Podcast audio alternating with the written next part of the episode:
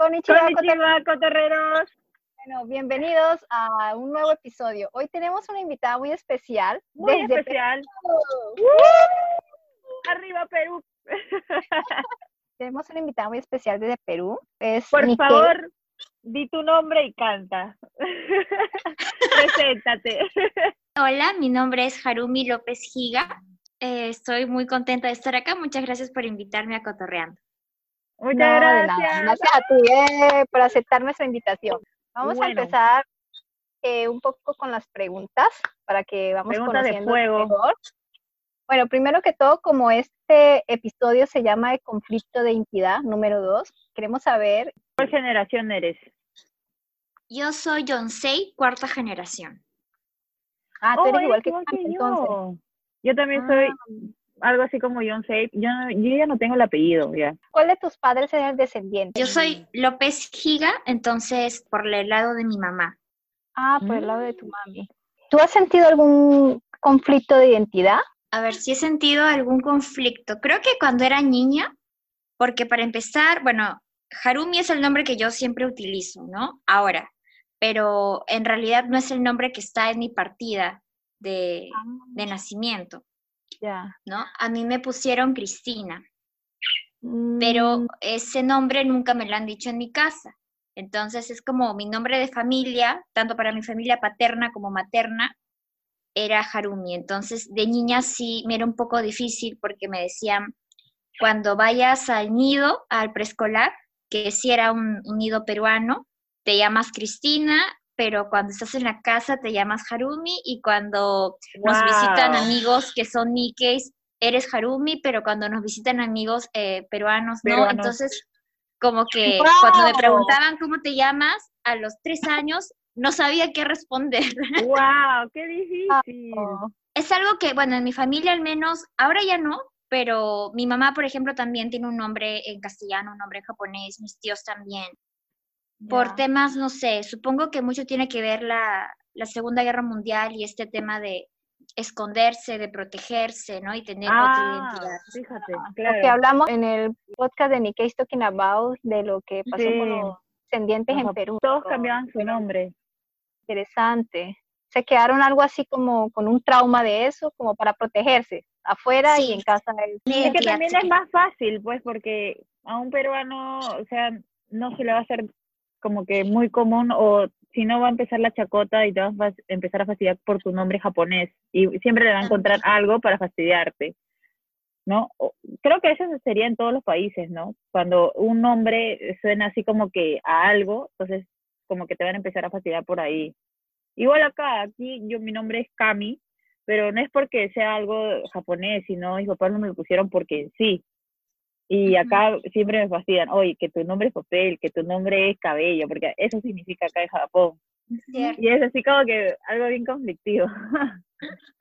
Sí, Pero luego, bueno, por el tema también de, de algunas palabras, ¿no? Sobre todo, bueno, más cuando era niña, que yo conocía que ciertos objetos tenían un, un nombre, pero yo no identificaba si el nombre era en castellano o en japonés. ¿En tu casa hablaban japonés o, o los dos idiomas? Es español, pero ciertas palabras del japonés. ¿no? ¿Tu papá es peruano o...? Sí, mi papá es peruano. Sí. O sea, todos Mm, somos ya no peruanos nacidos en Perú, ¿no? Pero Ah, mi ya. mamá es Nikkei, pero igual se adaptó Ah. mucho a... Ah, a las tu, tu papá palabras. se adaptó. Ah, fíjate, qué Sí, chévere. sí, sí. Además, yo eh, me crié en mi casa con mi papá, mi mamá y con mi ojiche y mi bacha, con mis abuelos maternos. Ah, Ah. entonces ellos utilizaban mucho el, el idioma. Cuando era niña, me acuerdo una vez, llegué súper enojada porque no me entendían, porque yo estaba hablando con la auxiliar de mi nido y le señalé un reloj, pero yo no sabía que eso se llamaba reloj, sino que se llamaba toquei. Y le Ah, decía como, ese es el toquei, y no me entendía, y me decía, ¿qué? No, eso es un reloj. Y yo, ¿qué es reloj? Y llegué a mi casa enojadísima porque, mamá, te cuento que no me entendieron, ¿no? Y mi mamá me explicó, no, es que la palabra que has dicho es en japonés y en español hay otra palabra. Entonces, eso como, creo que sí confundía. ciertas, claro, cierta confusión de niña, pero ya con el, con el tiempo es, es como ¿Cuántos que más rico incluso, ¿no? ¿Cuántos años Eh, tenías? tendría cuatro, tres, cuatro. Mm.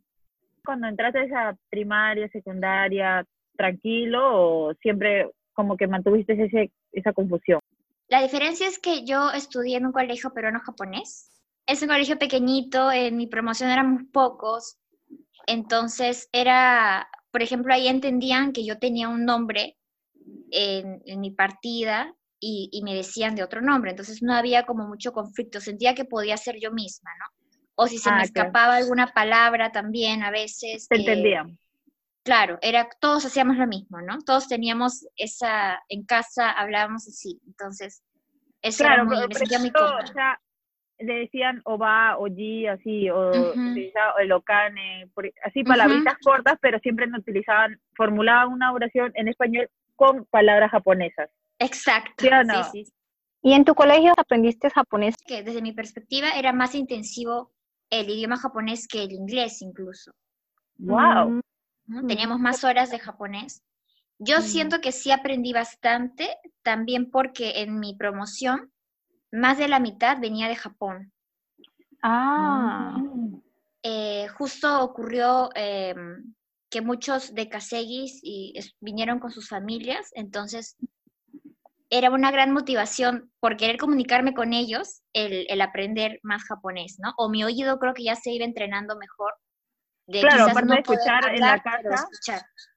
Ah, qué interesante, qué interesante. Lamentablemente ya terminó el colegio y ya me olvidé.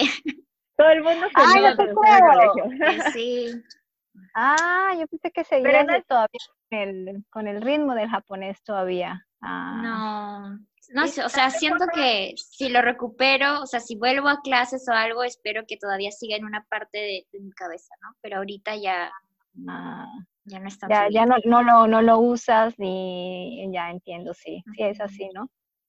Sí, Y en ese sentido, bueno, en la parte del idioma, ¿sentiste conflicto cuando ibas a, a la guardería? Y en cuestión física, cuando veías también aspectos físicos como diferente a ti o a tu familia, ¿te sentías diferente?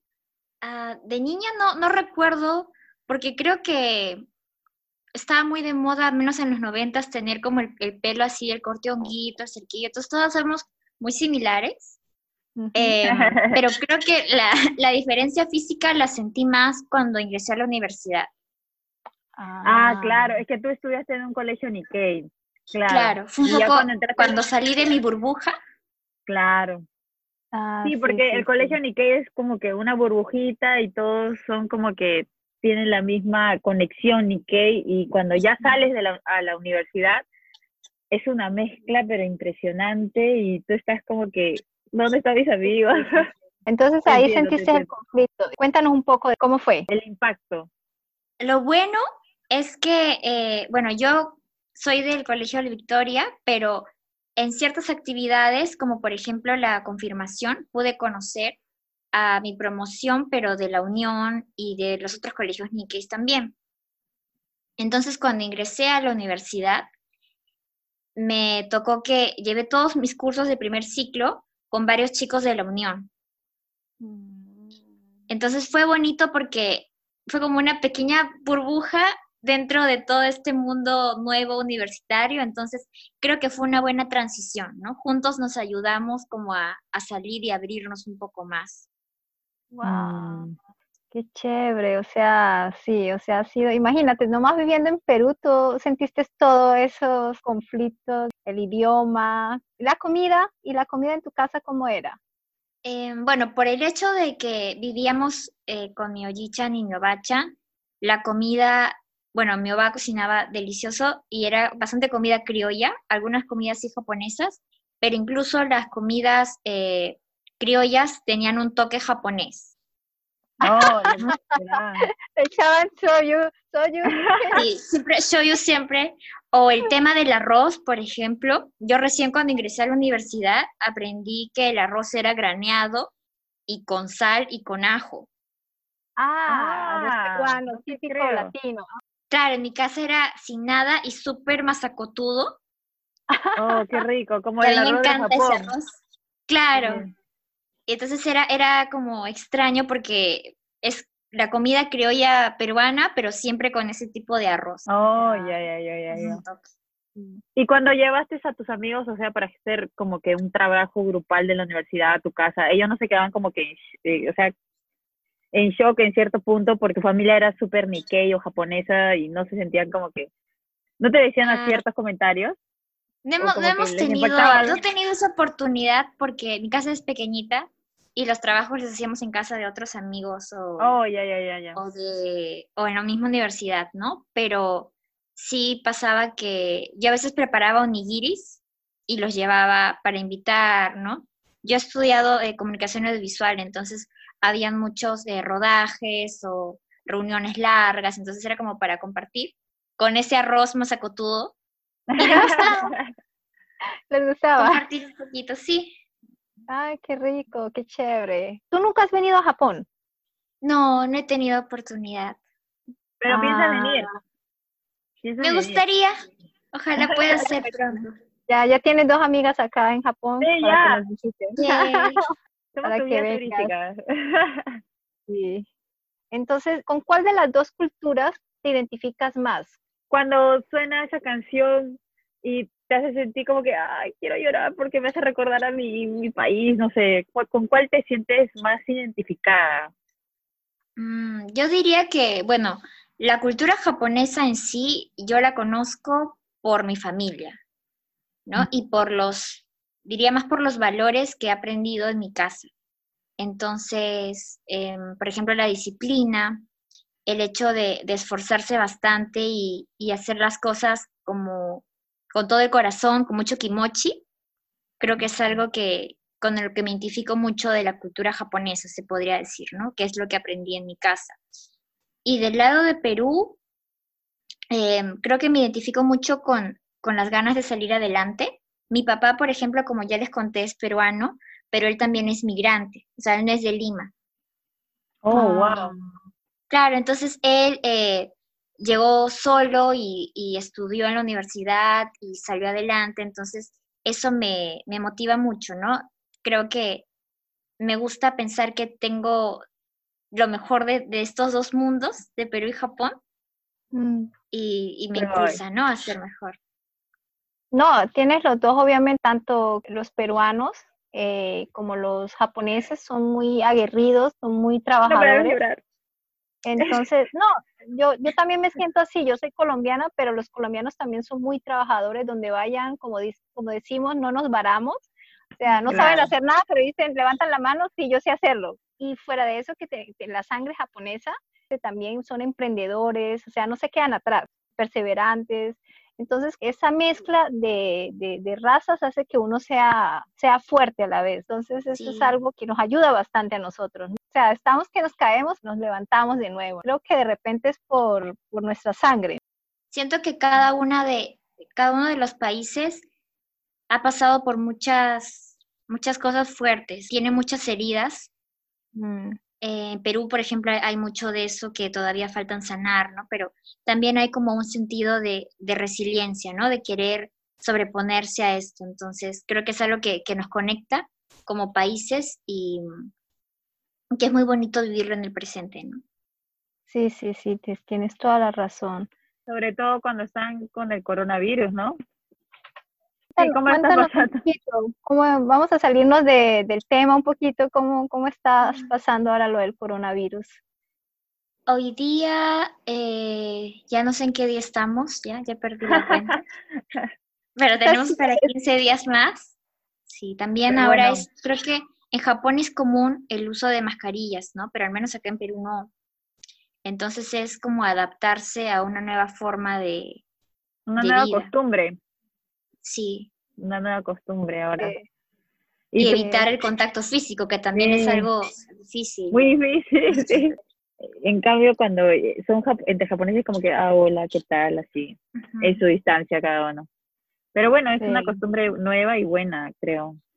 Creo yo, Sí. mi opinión, mi humilde opinión. ¿Y, y tú cómo eres? ¿Tú cómo te sientes? ¿Tú eres más melosita o más japonesa? Ah, a mí sí no me gusta mucho el contacto físico, a menos de con la, por primera Es vez. ¿no? japonesa, es japonesa, es japonesa. Ya, esa parte ya eres japonesa. A ver, Yo cuéntanos un poco.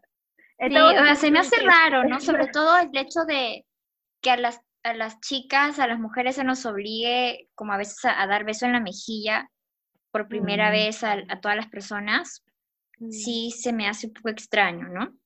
Mm. Preferiría como mantener, o sea, solamente con la- las personas que tú quieres, como abrazar, como sentir cerca, ¿no? Porque sí me encanta abrazar a las personas que quiero, ¿no? Pero de, Claro, de primera mano como que es, es un poco extraño.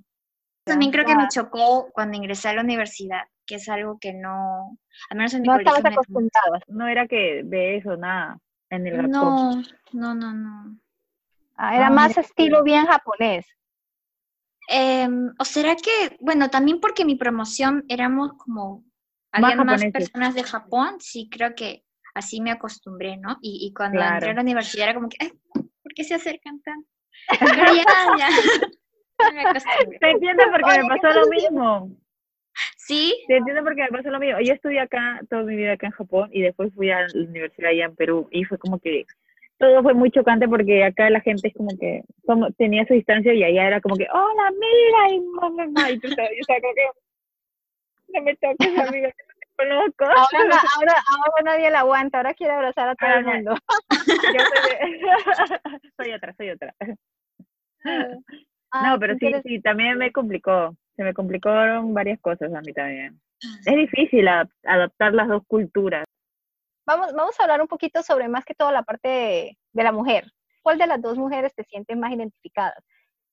Sí, bueno, aquí en Perú creo que hay la imagen que se tiene de la mujer japonesa viene más que nada de los contenidos audiovisuales, ¿no? De, de los animes, de Anime. las películas, las series. Y en la mayoría, bueno, yo no, no consumo mucho esos contenidos, pero en los que he visto, Ya. siento que la mujer japonesa se muestra como, como una muñequita, como súper sumisa, eh, que tiene que ser siempre como rescatada, ¿no? De mucha, mucha fragilidad también, pero cuando yo veo a las mujeres de mi familia, son todo lo contrario, ¿no? Son como recontra miedo, da miedo. valientes y las que Cuando se enojan, claro, no tienen miedo de decir lo que piensan, ¿no? Entonces, para mí, la imagen de, de mujer japonesa que tengo yo por lo- las mujeres que conozco es más esta figura fuerte, ¿no? Que creo que también es un poco la imagen de, de la mujer peruana en la que pienso también por mi familia peruana, ¿no? Mm, mm, mm. Pero tienes razón. eh, sí, la mayoría de las mujeres acá son así. proyectan los- esa imagen. En realidad creo que no son así. La sociedad misma lo pide. ¿Entiendes? Mm. O sea, es como Es que siempre hay el típico viejito que dice, ay, es que la las mujeres tienen que ser así y ya está, y que tú no puedes hacer, de, hacer eso, decir eso de tal manera. Entonces ellas para no hacer conflicto lo hacen. Se llevan llevar mucho por la opinión del resto. A veces son así. que Pero si por dentro son como que muy así, son muy sí, empoderadas. sí, sí. Pero se, se guardan demasiado. O sea, A veces se guardan cosas, pero es, creo que en, en todas las mujeres, ¿no? No es solamente japonesas. Aunque Bueno, su creo- proyección, su proyección de, de ellas es como que más ahí, ¿no? Para que, Mm. no sé, no, Sí. no, no haga mucho, no, no refleje mucha fuerza en, en ella para que como que los hombres no le tengan miedo o algo así.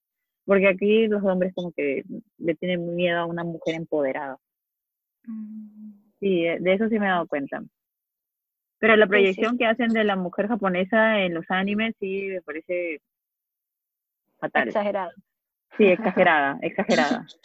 No sé cuál es tu opinión, Harumi. Dime qué es lo que opinas de los de la proyección de la mujer en los animes. Sí, está, bueno, hay como, como toda esta imagen que lamentablemente como es lo que llega acá a Perú, puede que algunos, algunas personas crean que por, por yo ser descendiente de japonés tenga que actuar así también, ¿no? Ah, ah, ¿te fastidian con eso? ¿Al- Ah. ¿Alguna vez te han fastidiado con eso? No fastidian, pero, pero alguna vez he sentido que se espera eso de mí. Ah, vaya. ¿Y tú cómo, y tú cómo te consideras? Físicamente creo que sí me veo frágil, Sí, sí, pero Sí. eso no tiene que ver. pero por dentro sí, sí me gusta como decir lo que pienso siempre y, y hasta si es que tengo que ir en contra de los demás, bueno, igual decirlo, ¿no? Eres una de nosotras, una cotorrera. Una cotorrera más aquí en el grupo. Poder, Gear Power. Ah, ¿Has estudiado comunicación audiovisual? Sí. Este, hemos visto, bueno, por tu Instagram que has hecho una, un cortometraje, ¿no? Si nos puedes contar un poco. He hecho dos hasta el momento. Uno que era sobre mi historia personal, que es la que sí he presentado en festivales, y otra que fue una videoinstalación que presenté por los 120 años de inmigración japonesa. Ya, oh, bueno, pues puedes comentarnos los dos, no hay problema. No hay problema. Orgullo Nikkei peruano, ya, imagínate, ya hiciste todo. ¿Qué se siente? ¿Qué se siente? lindo, me, bueno, me, me gusta porque son temas que al menos a mí se me hacía muy difícil contarlos verbalmente. Entonces, a través de, del audiovisual puedo contar estas historias, ¿no? Que, que son como muy íntimas, muy, muy difíciles de contar para mí de otra forma, entonces encuentro en el audiovisual una forma de compartirlo y eso me gusta mucho, ¿no? Em, como proyecto final de carrera, en el 2018 hice un documental autobiográfico que se llama Mar de Primavera. Ah. Es un documental en donde hablo sobre mi historia de discapacidad física mm desde que era niña, ¿no? Yo nací con, con un tema ahí físico, no, no me gusta decirle problema, pero mi rodilla nació flexa, mi rodilla derecha. Entonces, eso si bien no impedía que yo camine ni nada, poco a poco se fue transformando en más cosas que requirieron que tenga operaciones y haga rehabilitación, mm. hasta que esté en una silla de ruedas. Wow.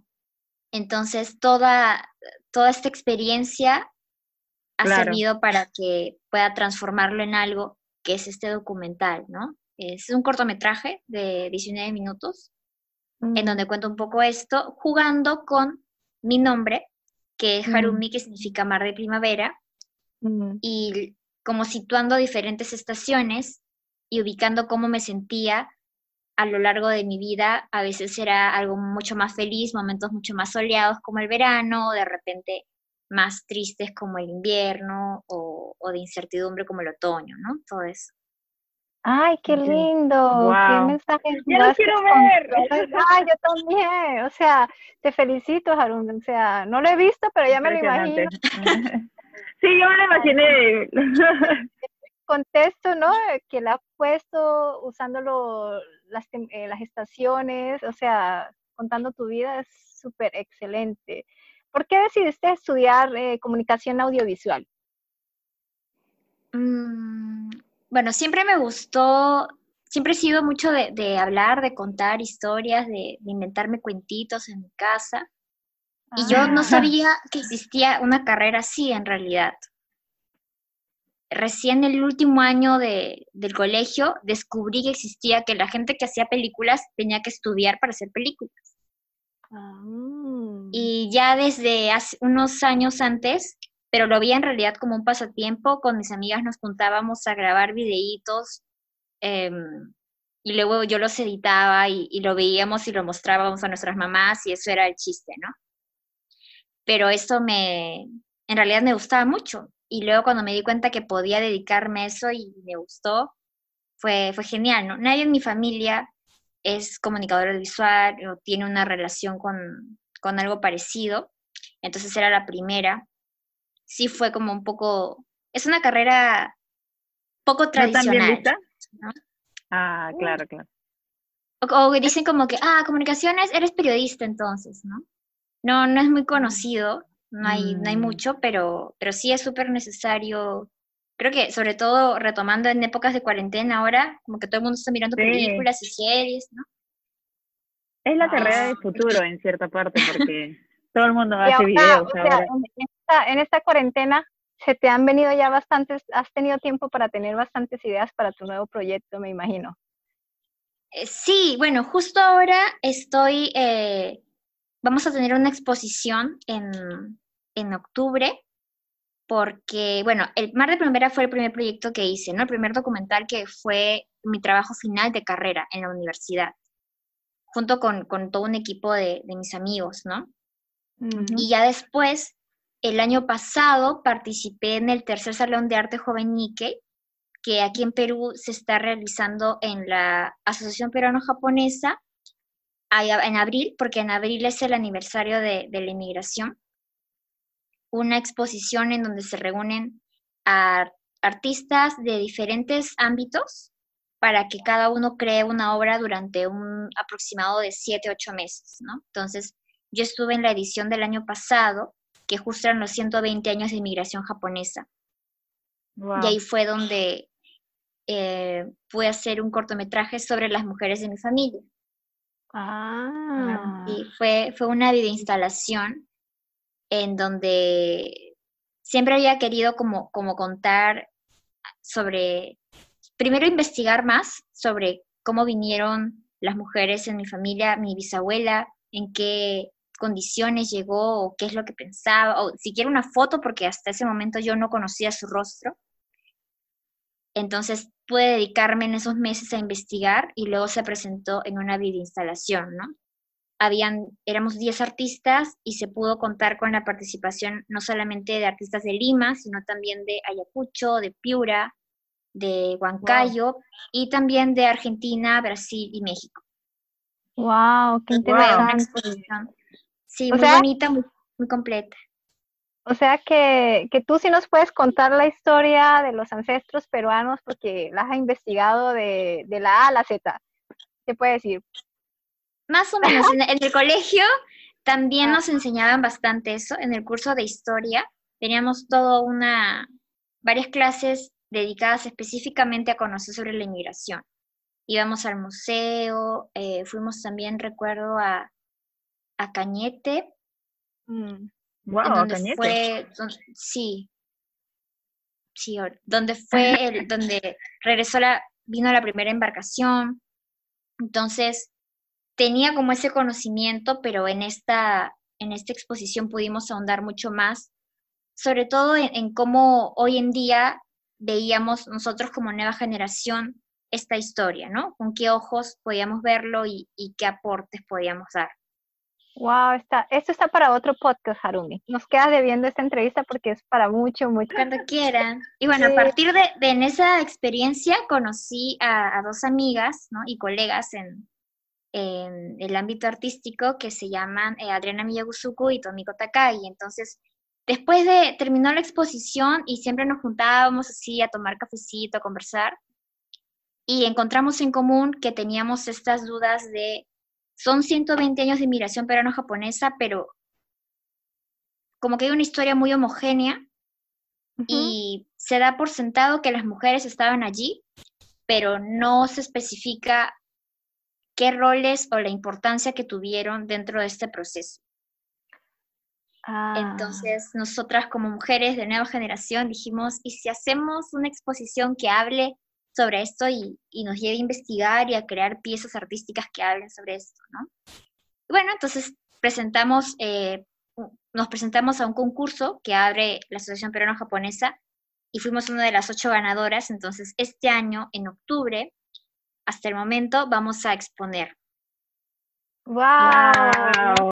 ¿No has buscado para Japón hacer algo así.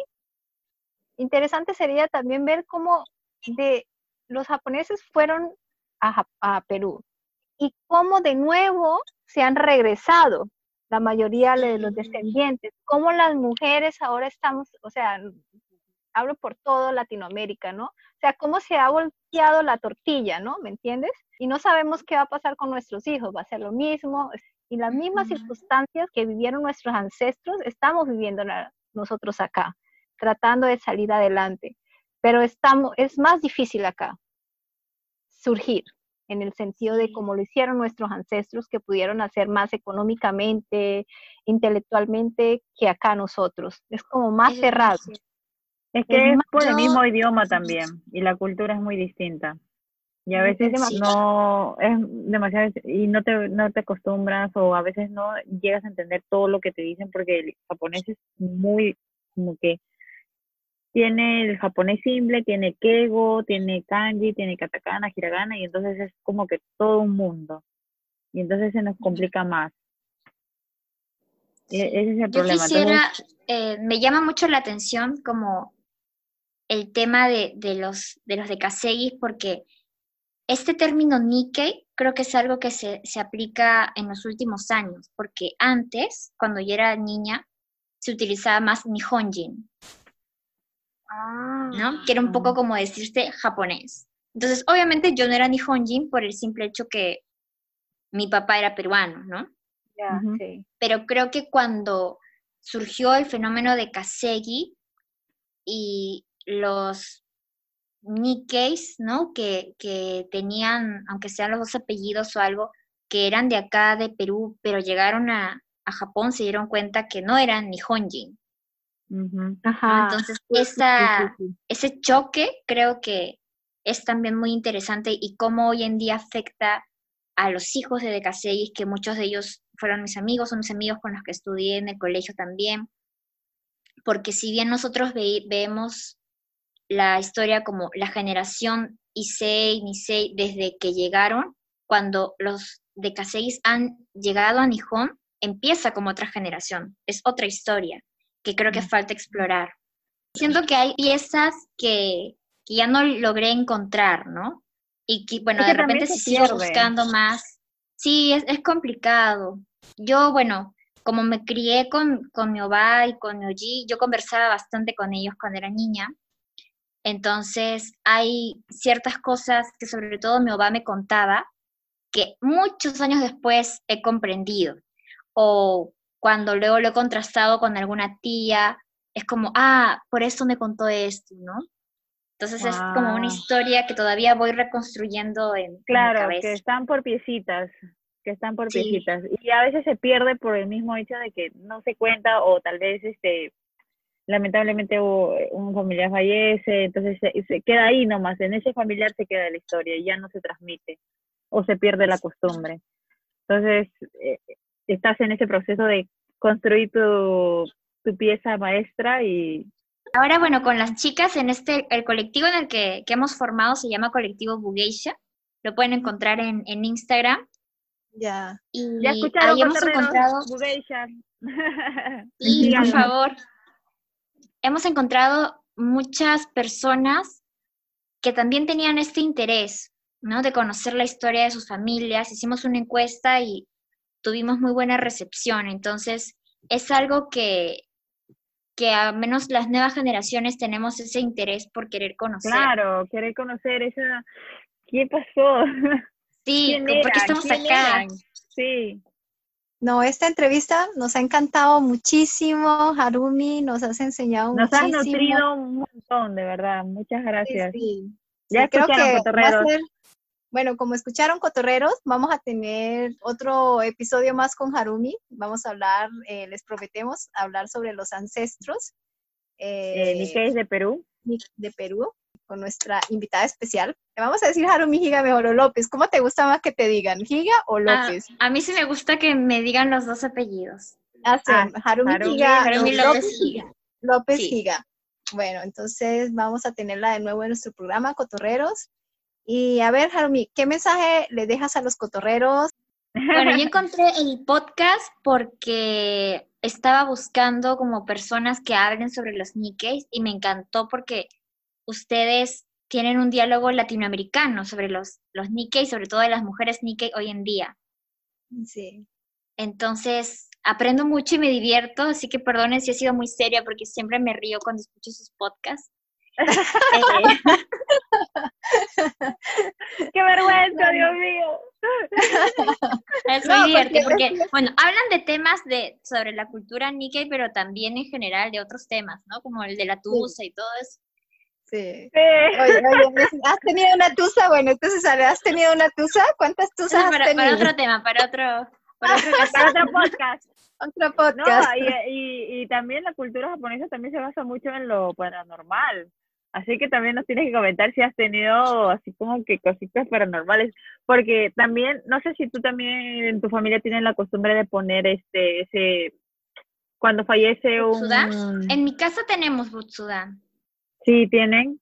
Y no te da falta. Porque a mí sí, varias veces me ha pasado que... ¿Aló? creo que se congeló.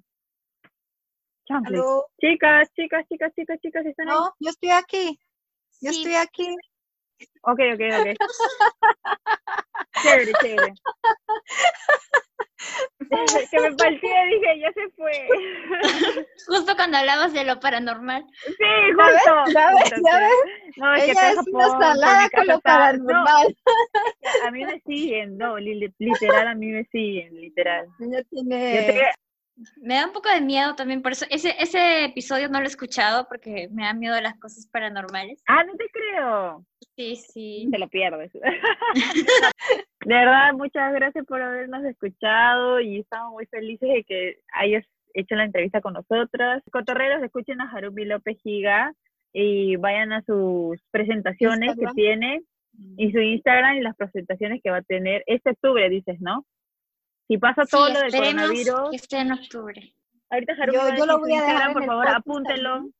Para, si quieren ver las cosas que, que publico, pueden seguirme en Instagram, estoy como Haru Visual, Haru con H, y ahí nos podemos comunicar. Ya escucharon, cotorreros. Sigan a Harumi en su Instagram. Esperemos a que nos comparta sus cortometrajes pronto. Sí, que yo quiero- estoy ansiosa por verlo. Bueno, esto ha sido todo por hoy, chicos. Gracias por escucharnos. Eh, Yane, bye bye. Dani, bye bye.